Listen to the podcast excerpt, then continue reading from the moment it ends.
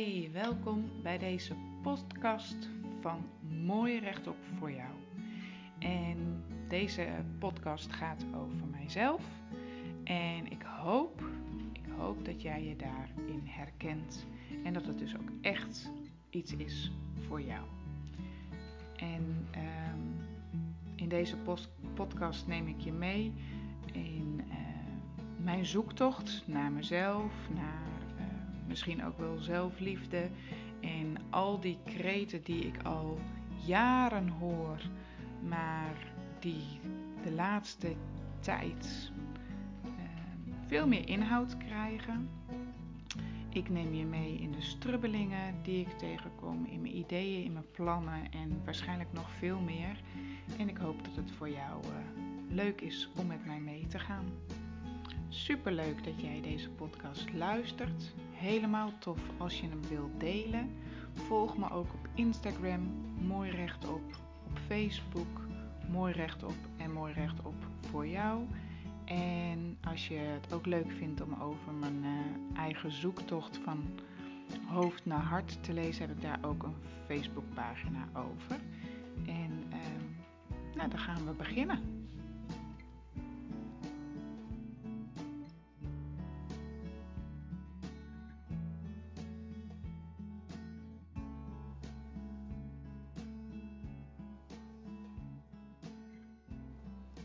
Zoals je misschien wel weet, zit ik op Instagram.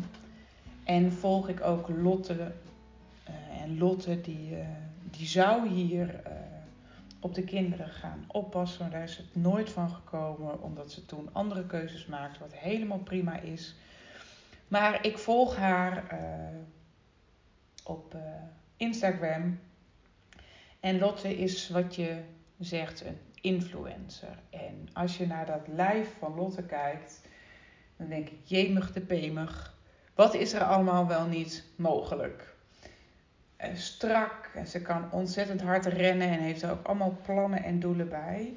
Uh, maar goed, als ik dat zo aan het bekijken ben dan denk, en ik kijk naar mijn eigen lijf, dan denk ik, nou, hè, waar is het fout gegaan? Ja, ik denk dat het al fout gegaan is bij degene. Maar um, ik vind het wel een mooie om uh, duidelijk te maken dat als ik een wens heb en een plan heb, dat dat dus nog niet hoeft te betekenen dat ik het ook uitvoer. En heel vaak komt dat omdat je dus de, de pijn die je hebt bij de situatie zoals die nu is, niet groot genoeg is om daadwerkelijk in beweging te komen. Dus er is met andere woorden te weinig noodzaak om echt aan de slag te gaan. En als we nou die strakke buik nemen, nou heb ik nooit een strakke buik gehad. Ik heb echt uh, in verschillende fases van mijn leven de vraag gehad uh, of ik zwanger was. Uh, en dat heeft ook met mijn cyclus te maken volgens mij. Maar goed, dat doet er allemaal niet zo heel erg toe. Uh, mijn houding is van nature een, een holle rug, dus buik naar voren. En uh, ja, die hangt dan mooi bol te wezen. En uh, ik heb ook vrij snel een opgeblazen gevoel in mijn buik en in mijn darmen. Nou, dat tekent zich ook mooi af. Nou, en dat allemaal bij elkaar genomen heb ik dus niet zo'n mooi strak buikje als die Lotte waar ik het in het begin over had, maar waar je vast wel, ook al ken je Lotte niet, een beeld bij kan vormen. Nou, ik denk dat we die gedachte allemaal wel kennen dat je denkt, goh, wat zou het leuk zijn als ik dat platte buikje heb of als ik uh, nou, wat meer dat lichaam zou hebben. En dan hoef ik echt niet het lichaam te hebben zoals uh, uh, die meiden zoals Lot. Maar iets strakker, dat ik me net, nou, net wat lekkerder voel. En het is natuurlijk van de zotte dat je je zelfvertrouwen en je, en je,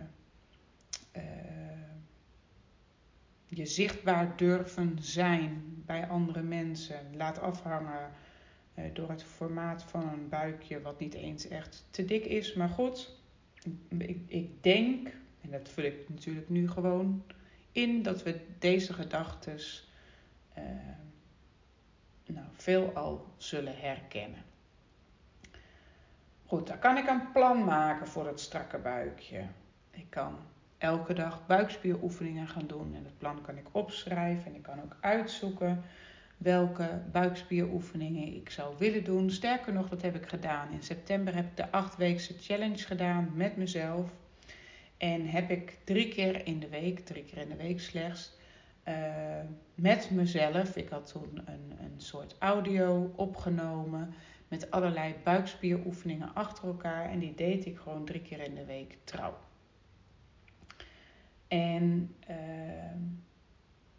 ja, die, die achtweekse challenge was voornamelijk opge, uh, ja, had ik voornamelijk voor mezelf opgezet om uh, op structurele basis uh, met breinwerken bezig te gaan.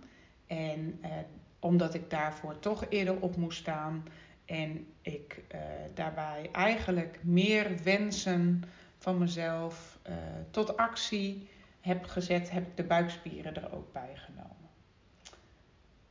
Maar stel, ik maak zo'n plan, wat ik dus al een keer heb gemaakt, en uh, ik schrijf dat keurig netjes uit, of ik spreek dat weer keurig netjes in. Deze buikspieroefeningen doe je zo vaak, zoveel keer. Ik zou er zelfs ook nog een expert naar kunnen kijken.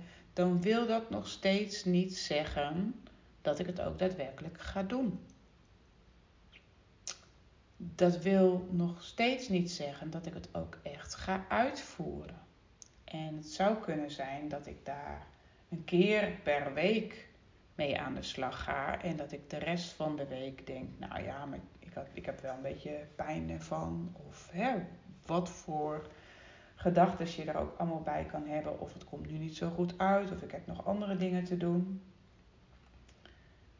Dus als ik dat plan van die strakke buik zou willen laten slagen, dan heb ik dat, niet alleen dat plan te maken, maar dan heb ik vooral dat plan ook te doen.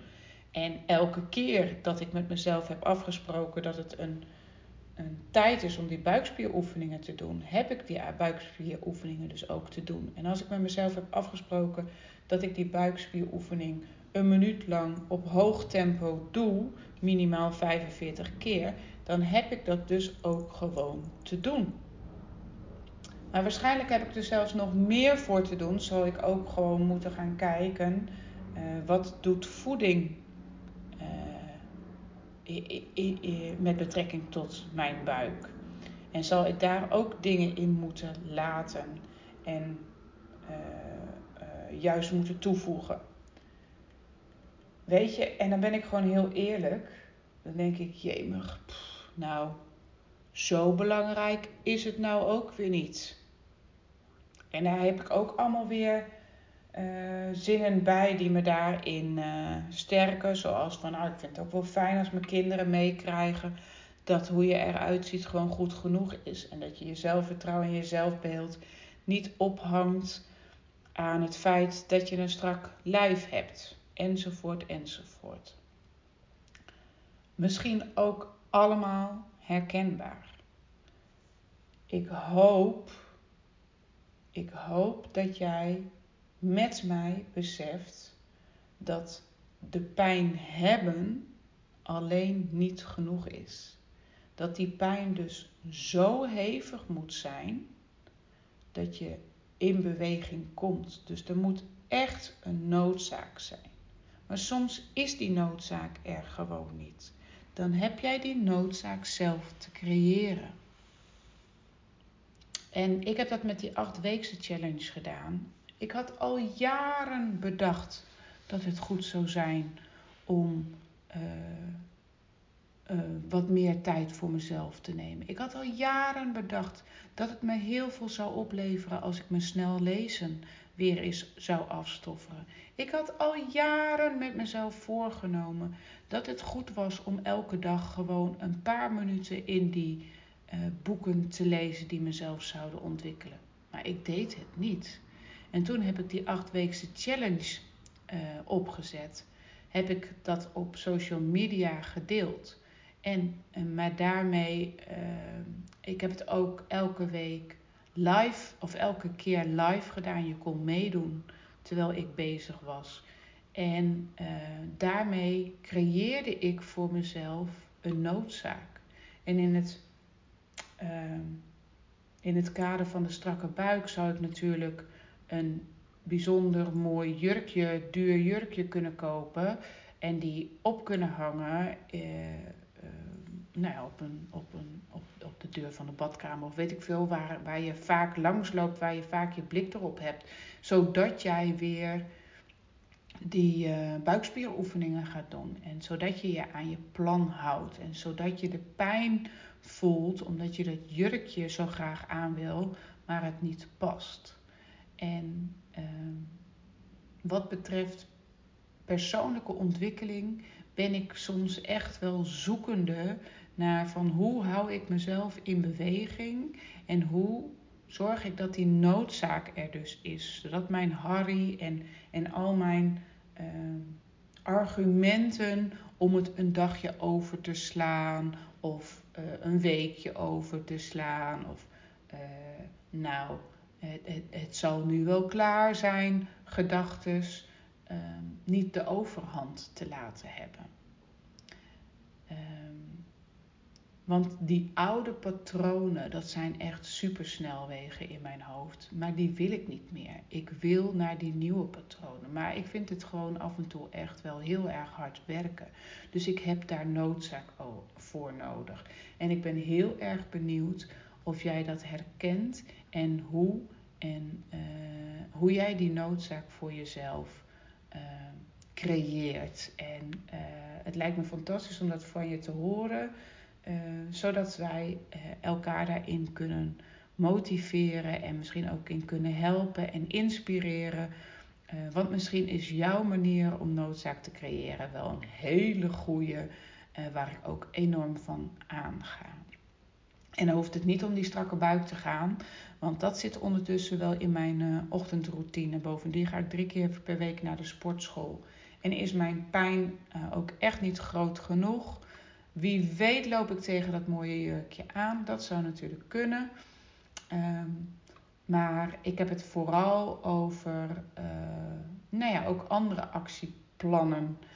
Um, die ik voor me zie, die ik heb te nemen om dat droomleven en mijn droomwerk en mijn droomrelatie en mijn droomfinanciële uh, plaatje en nou ja, dat allemaal um, steeds wat meer naar het nu en in het nu te trekken. En um, nou, de groei die ik wil maken en, en, en het gemotiveerd blijven in het stappen zetten. Uh, ik denk dat het helpt als mijn actieplannen en uh, ja, als die wat meer ook het facet noodzaak krijgen. Dus ik ben heel erg benieuwd hoe jij dat doet. Ik zou het echt fantastisch vinden als je dat met mij wilt delen. Oké, nou, tot de volgende podcast dan. Doei doei!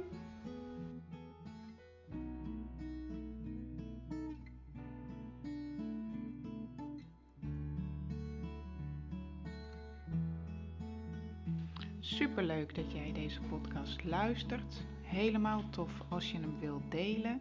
Volg me ook op Instagram Mooi Rechtop, op Facebook Mooi Rechtop en Mooi Rechtop voor jou. En als je het ook leuk vindt om over mijn uh, eigen zoektocht van hoofd naar hart te lezen, heb ik daar ook een Facebookpagina over. En de muziek die je hoort is van Audionautics en het heet Clouds en het is gemaakt door ene Jason.